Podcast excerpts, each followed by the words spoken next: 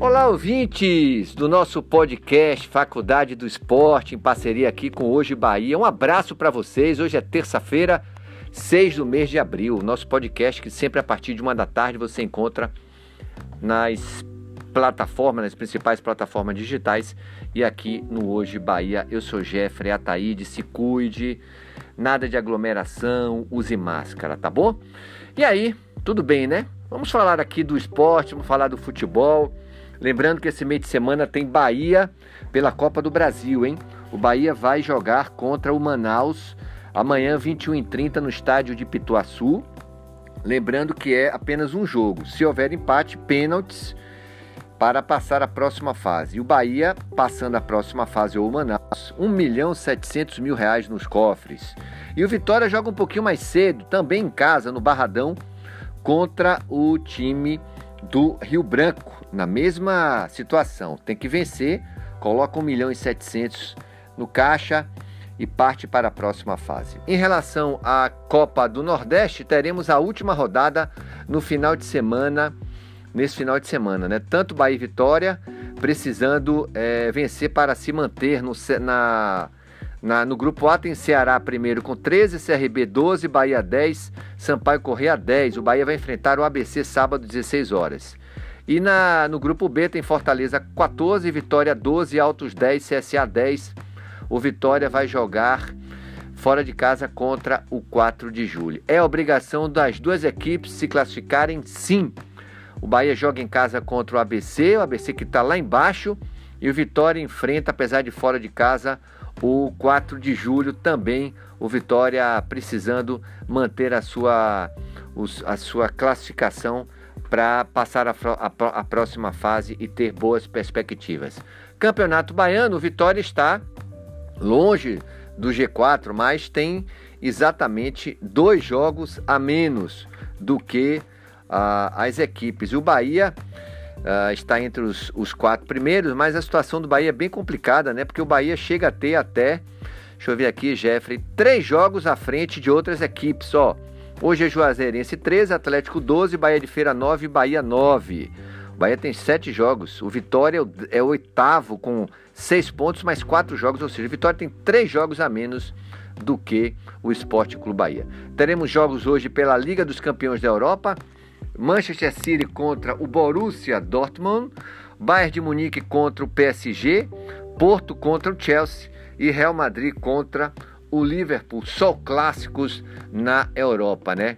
Realmente fantástico. E o, o técnico Renato Gaúcho testou positivo para o Covid-19, está fora das atividades do Grêmio para os próximos dias.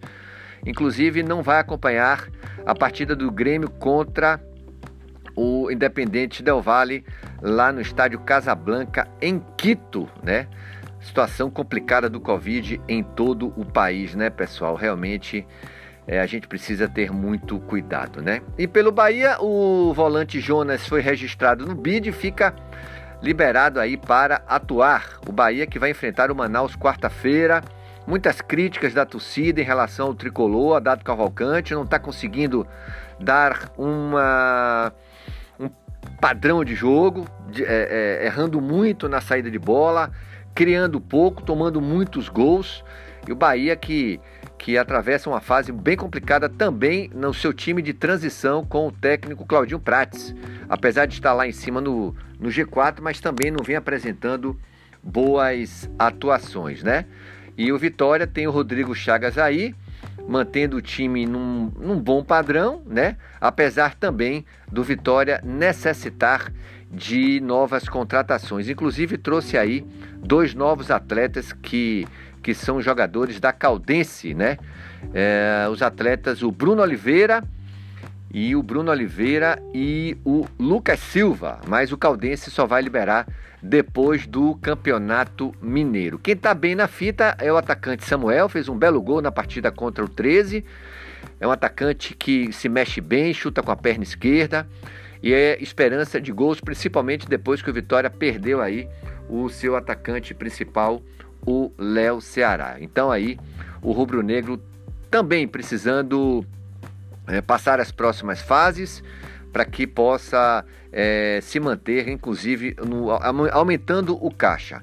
Quem é, foi o lado negativo da partida de, desse final de semana foi o Alisson Farias. Marcou um dos gols, o Vitória, e na comemoração fez aquele gesto de cala a torcida tá retada, tá zangado, mas ele disse que já foi vaiado, já foi humilhado, já foi atacado, foi xingado, ameaçado, mas nunca amedrontado. Alisson Farias que desde o ano passado foi uma das contratações em que o técnico, em que o, o Paulo Carneiro, né, trouxe para é, ser uma das peças principais em busca da classificação para a Série A, coisa que não aconteceu. Quem não vai atuar na partida contra o 13 é o lateral esquerdo Pedrinho, desfalca a equipe pela Copa do Nordeste por ter sido expulso.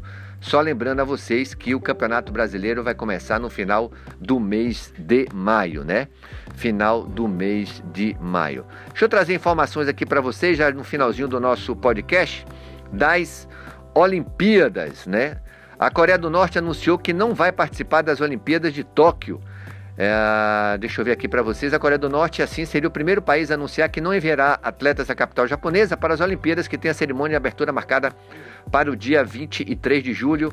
A decisão foi tomada em uma reunião do Comitê Olímpico na Coreia do Norte, dia 25 de março. O comitê decidiu não participar da 32ª Olimpíada para proteger os atletas da crise de saúde global. Então, é uma boa, é uma boa falta, viu?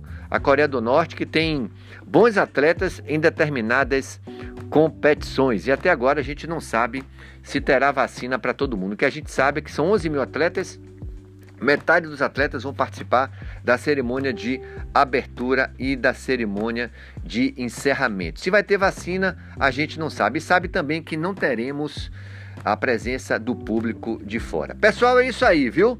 Um abraço para vocês, obrigado. Eu sou Jeffrey Ataíde. É, essa parceria bem bacana com o, o nosso podcast Faculdade de Esporte com o portal Hoje Bahia, de segunda a sexta-feira, sempre a partir de uma da tarde. Continue atualizado aqui no podcast, no portal Hoje Bahia, bem bacana, bem jornalístico, bem profissional, as principais informações da nossa cidade, do nosso estado e do nosso país. Valeu, pessoal, um abraço para vocês. Tchau, tchau.